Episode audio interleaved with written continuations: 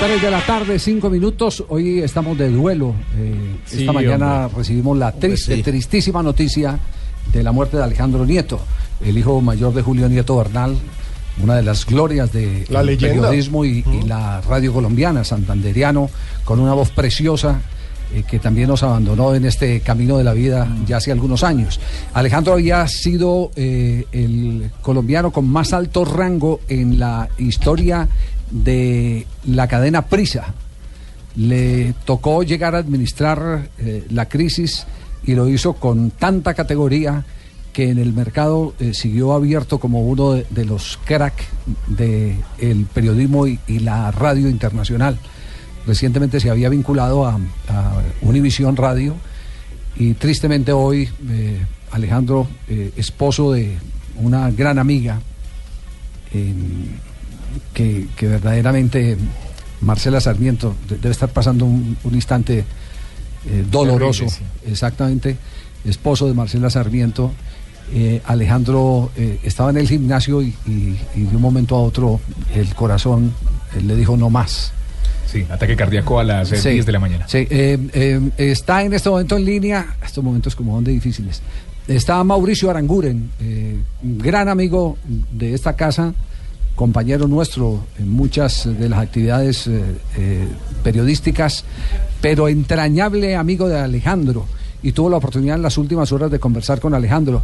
Eh, Mauricio, ¿cómo les ha caído la noticia? ¿Qué, qué información tienen? ¿Qué hay de Marcela? Marcela Sarmiento, con quien tuvimos la oportunidad muchos años de compartir en el programa Día a Día del canal Caracol. Javier, un abrazo, un abrazo a todos los amigos de, de Alejandro Nieto. Alejo realmente era nuestro Alejo, un gran amigo de todos, eh, periodistas y de quienes pudimos gozar de su amistad. Yo vi a Alejandro el día de su cumpleaños, eh, hace muy poco, la semana pasada, eh, comenzó el primero de febrero en Univisión, pero días antes estuvo celebrando su cumpleaños en Colombia, al lado de su mamá. Estuvo con Cuca, como le decimos, como le dicen por cariño, y estuvo acompañando a su mamá que tuvo un pequeño incidente, la estuvo acompañando en el hospital. Hoy pienso que logró despedirse de su mamá. Hoy pienso que logró despedirse de su mamá, lo acompañamos en su cumpleaños, estaba su hermano, su familia más cercana.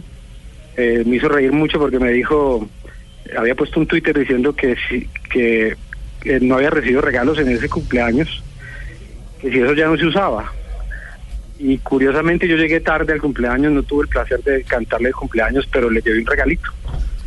Ent- Entonces se reía. Eh, eh, Es muy triste para la radio colombiana, pero también eh, para, para su familia. Eh, la verdad sé que Marcela estaba con las niñas en, en España porque las niñas no han terminado su, su etapa escolar.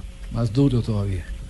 Más duro todavía, ya Sí. se- él, él ya estaba en, eh, de hecho me dijo, voy a estar unos tres mesecitos solo, eh, mientras llegan las niñas y Marce, porque eh, tienen que terminar el colegio y, y, bueno, otra vez solo, me dijo, otra vez solo un poco, porque cuando fue a, a España, a- a- en ese momento a dirigir la cadena SER, le tocó solo también unos tres, cuatro meses por la misma situación, por el colegio de las niñas.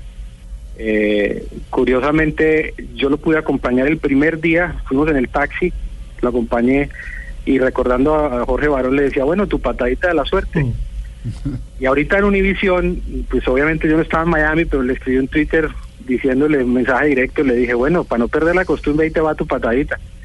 Se rió como siempre, afectuoso como nunca y, y muy, muy pendiente de lo que sucede en Colombia, en la radio, en todo, muy ilusionado con poder poder llegar a transformar la radio hablada en, en, en Univisión, Javier. Hombre, yo estoy muy satisfecho con los resultados, aunque yo creo Este que los es resultados de sintonía siempre son, un- es un- simplemente una, una nota de calificación que tenemos que ir superando cada día más. Es decir, yo creo que esto sube y baja, ¿no? A mí, nosotros no somos para nada ni, ni triunfalistas, ni creemos que ya lo alcanzamos todo, por lo contrario, estamos tratando de hacer un trabajo. que más alto ha escalado en la historia de la radiodifusión colombiana, que ojo, la radiodifusión colombiana es ejemplo en el mundo. Pero ningún ejecutivo había podido llegar a donde llegó eh, Alejandro Nieto. El cargo más alto en, eh, para los españoles en prisa y ahora la tarea era grande porque Univision le está apostando a la radio hablada, que nunca han tenido una... Son líderes en radio musical, no tenían una cadena eh, hablada y por eso habían traído a Alejandro a, a los Estados Unidos Sí, de nuevo. a construir ese nuevo construir. proyecto. Eh, arrancó, fue el eh, pionero de la radio juvenil, es realmente el pionero porque la mega que hoy dirige Alejandro Villalobos eh, fue creada por Alejandro Nieto, después eh, se lo llevaron Y para dirigió las Caracol. 40 principales. Después se lo llevaron para Caracol, donde estuvo con Radio Musical, 40 principales. La última emisora musical que dirigió fue Bésame, pasó a la radio hablada y de ahí tuvo un salto a los Estados Sí, Unidos. eh, mm, eh, Mauricio, por favor, si, logra hablar con, con Marcela, un abrazo estrecho a Marcelita y, y el pésame a, a toda la familia de Alejandro. Lo estaremos molestando para conocer un poco más de lo que está ocurriendo alrededor de este hombre que construyó cosas importantes, le abrió un camino enorme al periodismo eh, y a la radio colombiana en particular.